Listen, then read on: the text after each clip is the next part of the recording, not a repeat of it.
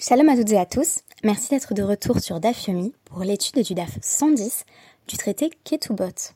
Et oui, il ne nous reste plus que deux DAPIM à étudier et nous aurons terminé ce vaste traité passionnant de part en part.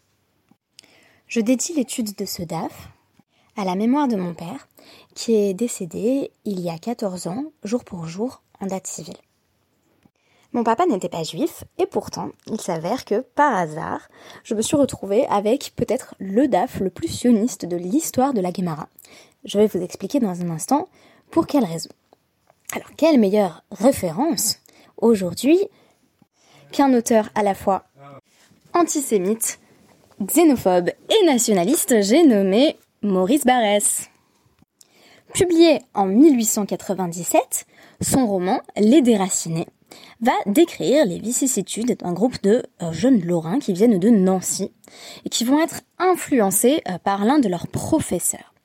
Celui-ci va leur donner envie de quitter la province pour monter à Paris, comme on dit, afin d'accomplir un destin cosmopolite. C'est sans compter sur les désillusions qui les attendent.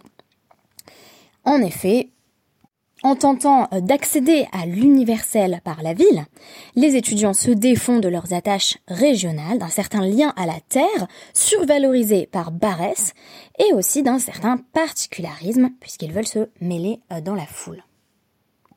L'élévation des Lorrains va se transformer pour plusieurs d'entre eux en chute, en perdition, en découverte de l'isolement et du vice, même si euh, certains s'en tirent un peu mieux, on comprend déjà au titre du roman que ce déracinement implique un certain nombre de sacrifices, mais aussi de compromissions.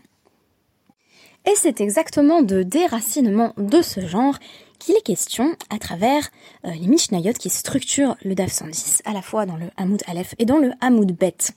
Donc, je rapporte euh, les enseignements qui ont très bien entendu euh, au mariage, puisque la question est de savoir bah, quand on se marie, où est-ce qu'on va habiter. Et surtout, euh, qu'implique un déménagement. La Mishnah commence par poser Shalosh Aratzot, la Nisuin. Donc quand on habite en Eretz Israël, il y a euh, trois zones en quelque sorte, euh, trois régions géographiques distinctes dans lesquelles on peut se marier. Yehuda, Ever Yarden et Galil. Donc la Judée, la Transjordanie et la Galilée. Et donc, on nous dit en motin meir laïr, ou mikrach lechar.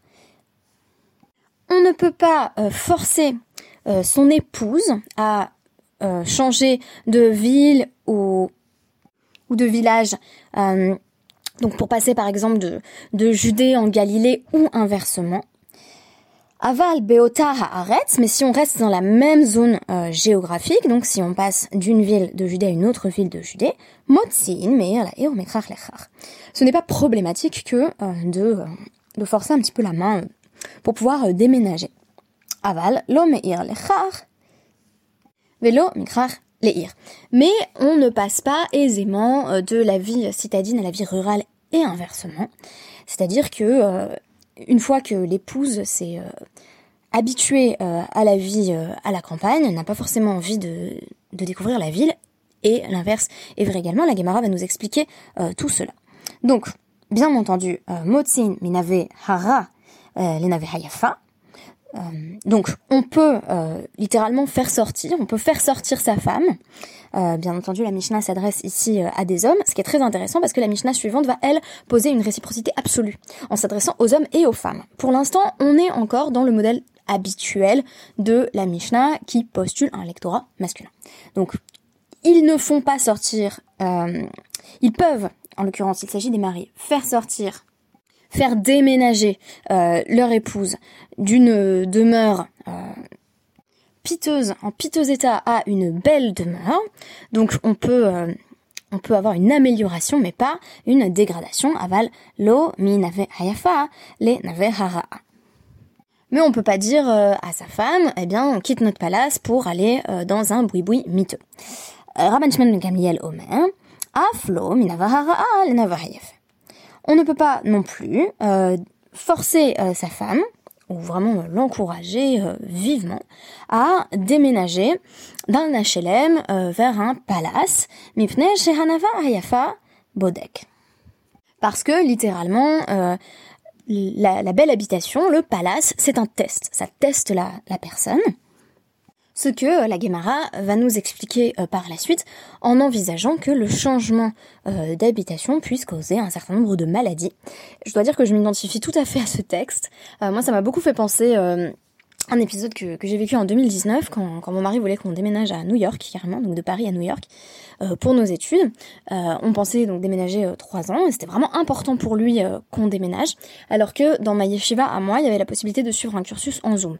Et l'été avant mon déménagement, j'étais, enfin presque malade tout l'été, assez déprimée, et j'avais vraiment pas du tout envie de déménager. Je crois qu'il y avait une violence dans, le fait de presque imposer un déménagement que je n'ai pas eu d'ailleurs à, regretter. Mais voilà, tout ça pour dire que au départ, je, m'identifie euh, beaucoup au discours qui est tenu dans cette Mishnah. Donc là, Gemara nous dit Bishlama mikrach la'ir. Donc ici, euh, ça me permet de rectifier un petit peu ce que j'ai dit sur la Mishnah. C'est pas tant une distinction entre euh, village et ville qu'entre euh, petite ville et grande ville. Donc euh, le Krach, ce serait, ce serait vraiment la, grande ville, la, métropole, et Ir, ça serait bah, simplement une petite ville de province. Il y a cette distinction en, anglais d'ailleurs entre big cities et small towns. Donc on, va dire une, une grande ville, ce serait city, et a town, c'est plutôt une petite ville euh, de manière euh, idiomatique. Donc ici, on nous dit, euh, c'est évident qu'on peut pas forcer une femme à déménager d'une grande ville vers une petite ville parce qu'elle était habituée à habiter à Paris. Voilà, à Paris, eh ben tout est euh, accessible euh, à peu près tout le temps. Donc là, moi j'habite dans le Marais, euh, je me balade le dimanche, tous les magasins sont ouverts.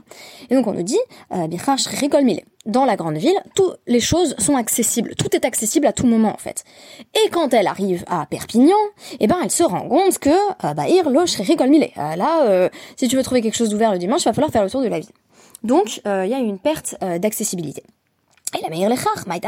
Mais si t'as la chance de passer de Perpignan à Paris, ce que j'ai fini par réussir à faire au prix de nombreux efforts, mais c'est génial, a priori, justement, tu vas avoir accès à plus de services.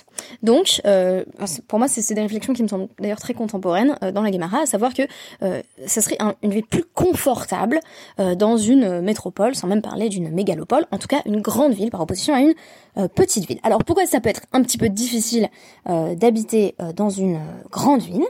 Euh, pourquoi est-ce qu'on nous dit effectivement la réciproque est vraie aussi Un homme ne peut pas forcer sa femme à habiter dans une grande ville?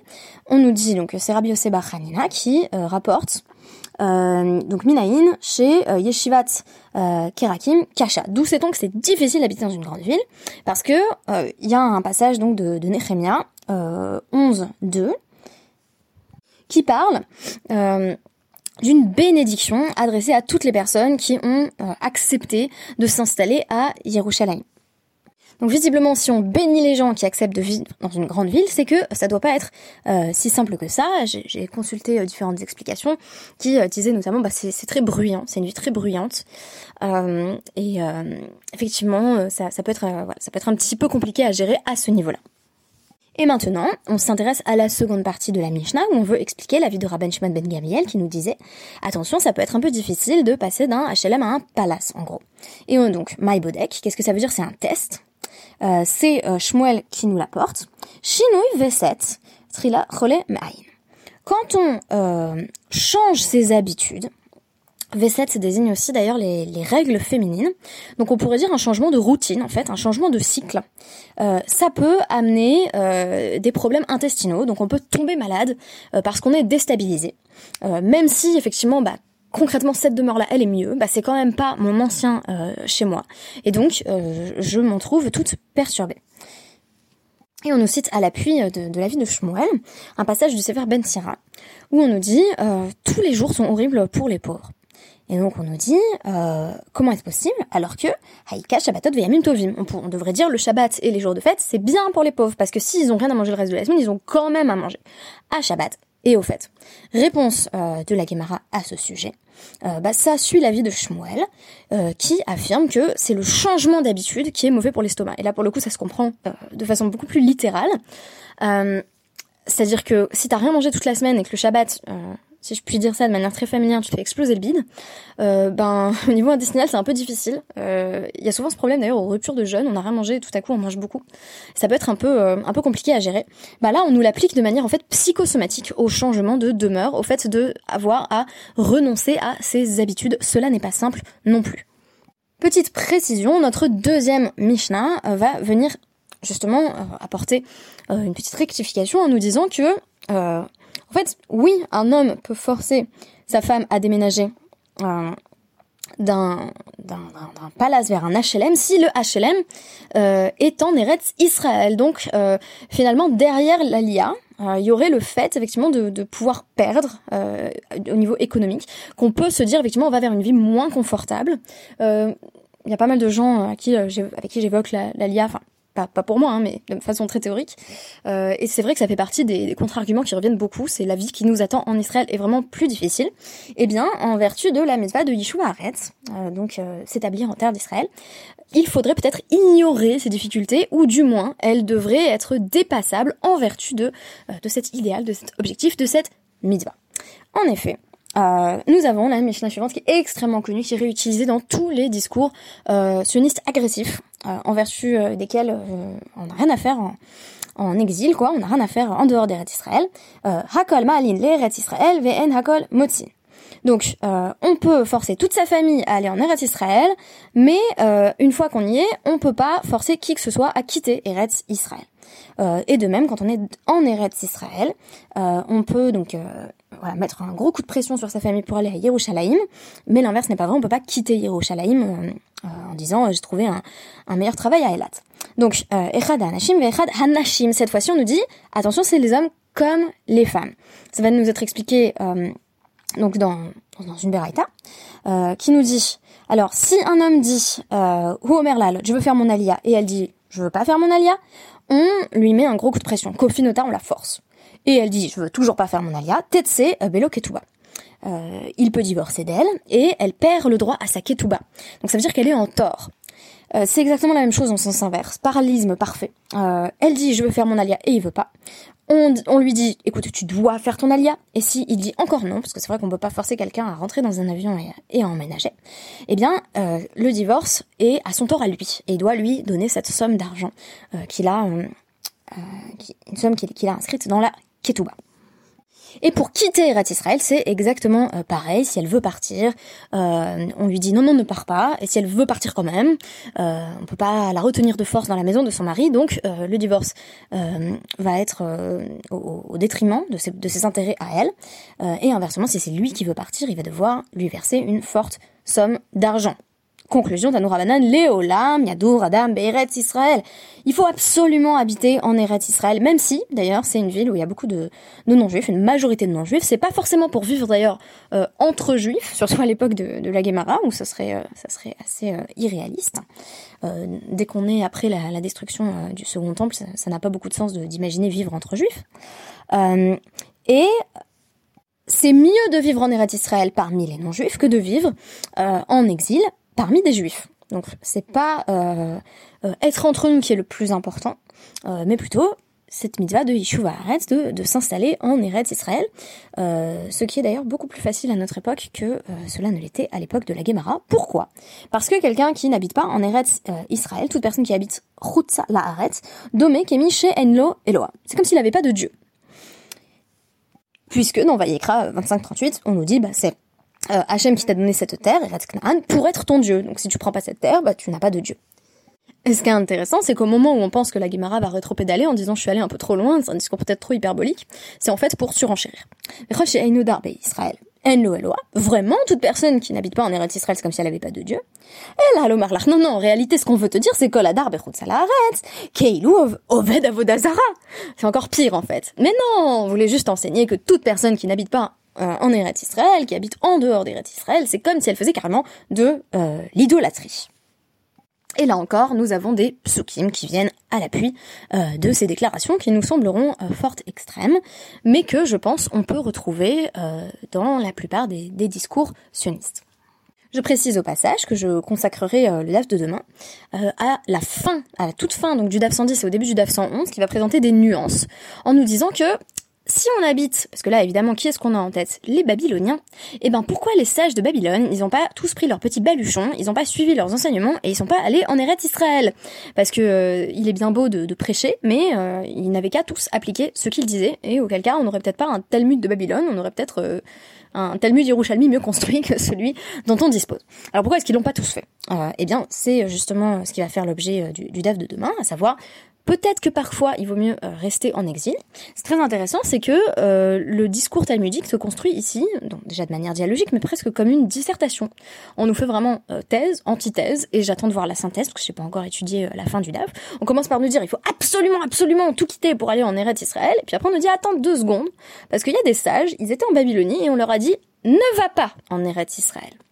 Donc, le discours va développer une certaine ambivalence, alors que là, si on lit que le DAF 110, on a l'impression d'être en plein euh, plaidoyer, euh, voire pamphlet euh, très, très sioniste, qui n'envisage aucun espoir en dehors des Israël. Enfin, je veux dire, le fait de dire on est en train de faire de l'idolâtrie en dehors des Israël, on se pose la question pourquoi je suis encore là? Et on va voir que ce discours va se mitiger, qu'on va avoir quand même des, des, éléments voilà, de, de, de, de, comparaison ou de, de qualification, comme on dit en anglais, de précision, et de nuances pour ne jamais tomber euh, dans un discours monolithique. En tout cas, si je voulais conclure en deux mots, je dirais que d'une part, on constate que euh, le confort du couple est particulièrement euh, mis en avant. Donc on envisage que cela puisse être une, une sorte de, violence euh, pour l'individu que d'avoir à déménager, changer ses habitudes. Donc on, a une, euh, une, valorisation ou une prise en compte du moins euh, d'une certaine routine et d'un certain ancrage dans un lieu. Et on constate que pour la préservation du Shalom Bait, il ne faut pas qu'il y ait de décision unilatérale de déménagement, par exemple parce qu'on a trouvé un meilleur travail ailleurs. Et pourtant, il y a un idéal qui est plus important encore que euh, le confort psychologique, le confort matériel, c'est le sionisme. Euh, et ce sionisme, c'est intéressant, il est pensé euh, sous un angle totalement égalitaire. C'est-à-dire autant un homme qu'une femme peut exercer une pression forte sur l'autre membre du couple pour faire l'alia ou déménager à Yerushalayim selon là où on se situe. Et finalement, le sionisme, si on peut appeler ça ainsi, c'est peut-être un peu anachronique, il faudrait dire Yishuva pour être beaucoup plus précise, euh, c'est un idéal donc qui transcende euh, qui transcende à la fois cette notion de voilà de confort matériel euh, et en même temps qui transcende une certaine hiérarchie dans le couple qui fait que généralement, j'ai dit il y a des exceptions, hein, mais généralement c'est quand même le mari qui est le gestionnaire des biens, qui prend la plupart des décisions. Ici on lui retire ce pouvoir de décision et on le rend à la femme dans tout ce qui relève du Ishuv à arrête. Voilà, alors j'espère que, ça vous aura intéressé et euh, si euh, ce DAF vous a semblé euh, très sioniste et que vous avez trouvé ça bien, bah, tant mieux pour vous. Et si vous avez trouvé ça trop sioniste, on va nuancer un petit peu demain avec le cas de la Babylonie et la question bien entendu sous-jacente, pourquoi est-ce que toutes les personnes qui prêchaient ça ne se sont pas hâtées de déménager en Eretz Israël au plus vite? Merci beaucoup et à demain.